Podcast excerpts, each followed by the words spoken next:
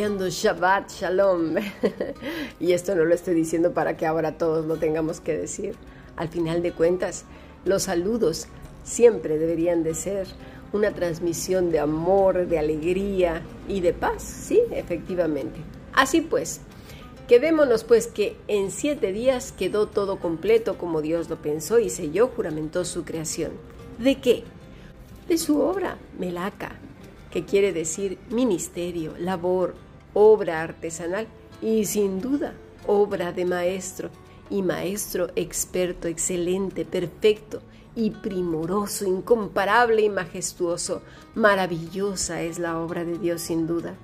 Marcos 2.27 dice así, también les dijo, el día de reposo, mira, escucha, fue hecho por causa del hombre y no el hombre por causa del día de reposo. Por tanto, el Hijo del Hombre es Señor aún del día de reposo, sin duda porque Él es Dios encarnado, Él lo creó, Él lo hizo. ¿Y por qué? Bueno, vamos a seguir viendo. El Señor no santifica el sábado porque estaba cansado, no, no, o, porque estaba aburrido, o porque se le acabaron las ideas, no para nada. Él, como vimos, completó lo que tenía pensado y lo selló. El sábado forma parte de su creación, no se nos olvide. Estaba creándolo todo y el sábado forma parte de ello. ¿Para qué? Por favor, ve uniendo ideas porque es muy importante. Antes de determinar, vamos a unas palabras más para poder contestar esta pregunta. Una de ellas es Shabbat. ¿Sabes qué quiere decir? Reposar desistir del ejercicio, hacer cesar, fin, guardar, pero hay dos palabras muy significativas de Shabbat. ¿Sabes cuáles son? Callar y examinar. Las veremos más adelante porque va unida a otra que es estar quieto. Observa, tres. Callar, examinar y estar quieto. Algo que al hombre no le gusta.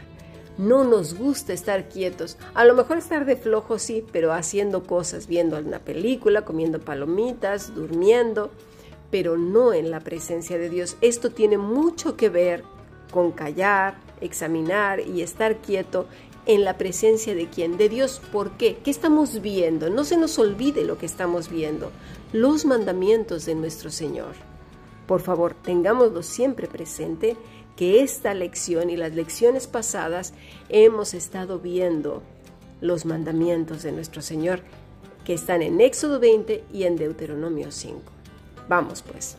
¿Qué hizo Dios con este día? Pues lo bendijo. La palabra es barak, bendecir, conferir, capacidad para existir plenamente. Un día entonces, ¿para qué?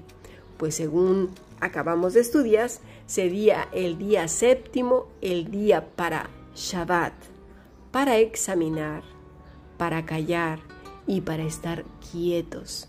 Vayamos viendo que no se trata de un ritual, sino de algo que va más, mucho más allá, una actitud del alma, del corazón, del ser del hombre.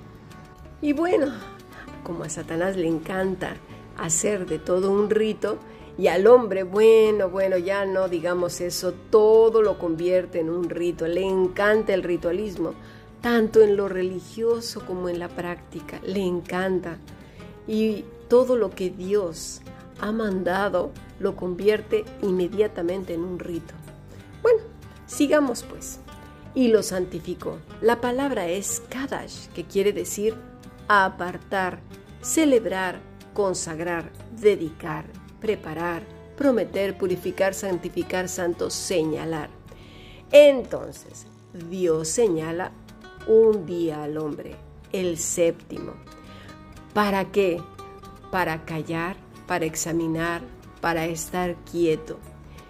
Dios bendice ese día para que el hombre examine, esté quieto, callado, para que celebre un día, lo consagre. ¿A quién? A Dios. ¿Lo vamos entendiendo?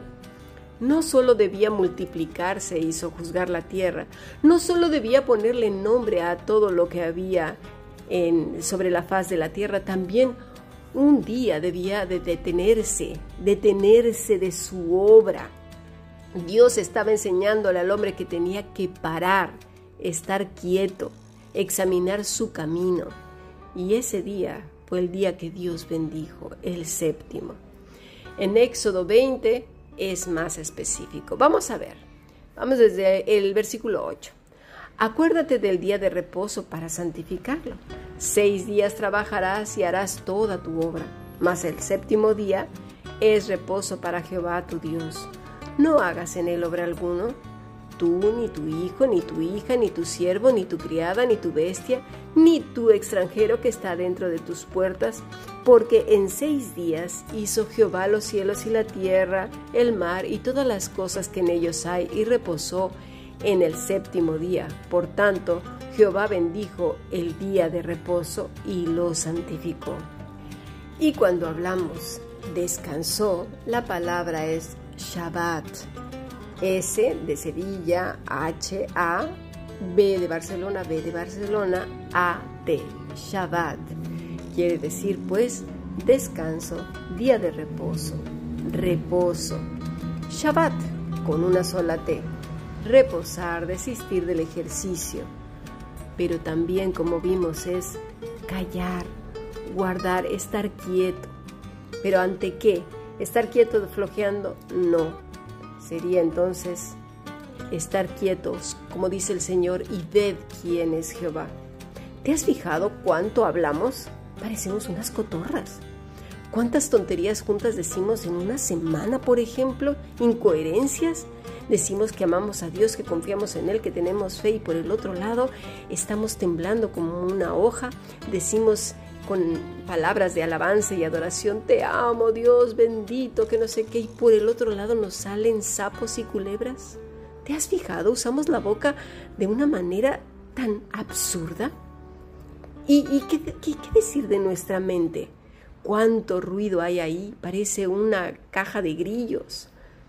A veces hay autocondenación, culpa, mucha ira o, también muchas excusas, ¿verdad? De todo lo que hacemos. Ay, no, yo no soy tan malo. Ay, pero él hizo. Ay, pero yo no. Ay, pero es que si supieras. Ay, que no sé qué. Y condenando a otros también. En nuestra mente no hay lugar para hablar con Dios, sino también para la queja, el reclamo y el enfado, para el rito. El rito es corto, para un culto simplemente por cumplir, pero ya está. ¿Nos hemos fijado? Analicemos una semana, como quedamos ahí en, la clase de adoración de siervos, una semana para ver cuántos lugares altos hay en nuestro corazón. Hasta este punto y más, mira, ¿sabes qué? Llegaron los religiosos, sí, estos de Lucas 6:6, un radicalismo extremo. El silencio no era para un autoexamen, no era callar delante de Dios y estar quietos, sino más bien estar quietos para ver qué hacían los demás, para juzgar y poner más cargas. Tengamos mucho cuidado, por favor. Parte de la obra de Dios era que el hombre dedicara un tiempo al diálogo con Él, a rendir cuentas de lo que había hecho, a estar con Él y reposar con Él y disfrutar de Dios mismo. Recordemos que este mandamiento tiene que ver con el Señor, pero si no se ha comprendido con el corazón el primero, el segundo y así sucesivamente, ¿cómo pues podemos comprender el Shabbat? ¿Cómo podría obedecer a Dios si no entiende nada, simplemente se convertía en un día de rito? Me refiero a los fariseos y me refiero hoy en día. Ya sé que ahora surge en tu mente, ¡ay! Pero si estamos en el domingo, nosotros celebramos en el domingo y no el Shabbat, ahora tenemos que regresar. No, mis estimados, momento. Sé que todavía me falta mucho por explicar, pero espero que me dé tiempo. Bueno, observa todas las religiones que hacen ritos, ritos y más ritos en el día específico que tienen tipificado para su Dios. ¿Acaso los hijos de Dios también deben de entrar en ese régimen ritualista? Pregunto yo. Penosamente ha sido. Se considera el cristianismo una religión más. ¿Por qué? Porque hay una cantidad de ritos impresionantes. Porque llegan al colmo de hacer combinaciones de todas las religiones, sí, de las mágicas, hechiceras, raras, prácticas de control mental y proyección trascendental, neuromarketing y de ahí al legalismo, ese legalismo castrante y recalcitrante. Y venga, va ahí que el pelo, la falda, el ojo, la oreja, el peinado, el moño, la chancla, el tacón, la corbata, el traje, la camiseta, todo. Y levántate, párate, siéntate, agáchate, levanta la mano, no la levantes, cierra los ojos, no mastiques la hostia, o el pan, o el vino que no es vino, que es zumo de uva, que la uva está agria, que está amarga, que está dulce, que debería de ser así, que abajo, que... Bueno, todo es rito, venga, va. Y es así que el cristianismo entonces entró en un mismo saco, todas las religiones. ¿Te fijas lo que hemos hecho como cristianos? Cristo no vino a instaurar una religión y muchos lo dicen con la boca grande, pero sus vidas están llenas de ídolos, ritos y religiosidades y pobre de aquel que se atreva a cambiar una tilde de la liturgia dominical porque van contra él, pero, pero como fieras, igual que hicieron los fariseos, saduceos y celotes y de todo, legalistas, pero así recalcitrantes, van a morder, a, a sacar todo su veneno. No fíjate, fíjate cómo se pelean, cómo rabian, cómo, cómo falta que les salga espuma por la boca cuando dicen, es que esto no debería de ser así, es que esto no es así, es que mira, es que esto, es que aquello. Y pelean, pero siempre tienen la razón, buscan excusas y excusas, como lo hicieron los fariseos, no se dan cuenta, son incapaces de verse en ese espejo porque son tan horribles que hasta les da miedo de sí mismos. Veamos qué nos dice Pablo en Colosenses 2.13. Y a vosotros, estando muertos en pecados y en la incircuncisión de vuestra carne, os dio vida juntamente con él, perdonándoos todos los pecados, anulando el acta de los decretos que había contra nosotros, que nos era contraria, quitándola de en medio y clavándola en la cruz, y despojando a los principados y a las potestades, los exhibió públicamente, triunfando sobre ellos en la cruz. Por tanto, nadie os juzgue en comido, en bebida o en cuanto a días de fiesta, alguna nueva, mira, o días de reposo. El apóstol nos aclara que el sábado mosaico no tiene un lugar simbólico o ritual en el nuevo pacto. La iglesia comenzó a adorar, ¿sabes cuándo? El primer día de la semana para conmemorar la resurrección de Cristo. Esto lo puedes leer en Hechos 27. Vamos a leerlo. El primer día de la semana, reunidos los discípulos para partir el pan, Pablo les enseñaba, habiendo de salir al día siguiente, y alargó el discurso hasta la medianoche. Ahora bien, todos sabemos, o sería bueno, que debiéramos saber que el libro de Hechos no es un libro doctrinal, es decir, hacer doctrina de cada evento. Hechos es un libro histórico. Espero que quede claro. Este pues nos narra cómo se dieron los eventos después de la resurrección de nuestro Señor. ¿Sabes una cosa? Se reunían no el sábado, no el primer día de la semana, sino todos los días con grande gozo y partían el pan muy contentos y alegres, esperando el día del Señor y dando gracias por la muerte y resurrección, la obra expiatoria de nuestro Señor Jesucristo. Así pues, Hechos nos narra cómo la iglesia comenzó a ser perseguida y cómo comenzaron a evangelizar al antiguo mundo, ¿verdad? Al imperio romano. Cómo fueron las persecuciones, la conversión de Pablo y muchos eventos más. El nacimiento de lugares de reunión y nuevos eventos. Y muchos hermanos fieles se fueron añadiendo pues a la familia de Dios. Por tanto, y teniendo en cuenta todas estas cosas, no quedó como ley medo-persa el domingo como el día del rito, ¿se entiende? Las cosas se pusieron muy mal, tan mal que muchos tuvieron que vivir bajo tierra y no se esperaban al primer día de la semana para callar delante de Dios, para examinarse, para recapitular, para buscar a Dios. No había rito. ¿Sabes qué? Era toda su vida, todos los días. Si nos trasladamos al imperio romano nos daríamos cuenta de que nada tiene que ver con las libertades con que ahora aún tenemos en algunos lugares. Por tanto, y con razón Pablo dice en Colosenses 2.16, Por tanto, nadie os juzgue en comida o bebida, o en cuanto a días de fiesta, luna nueva o días de reposo. Yo me pregunto ante los que defienden solamente el domingo o el mismo sábado, ¿qué pasa en los lugares de grande persecución? ¿Qué pasaría si cambiaran el domingo por cualquier otro día?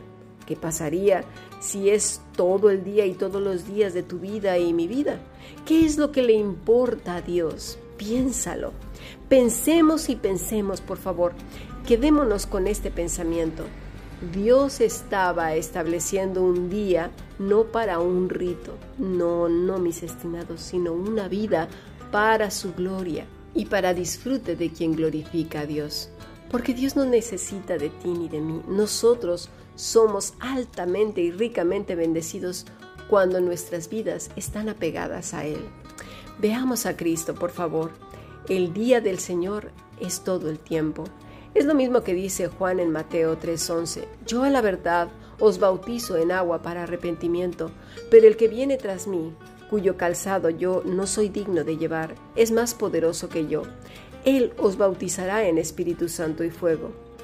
Dice Juan de Jesús, Él os sumergirá en el Espíritu Santo y fuego.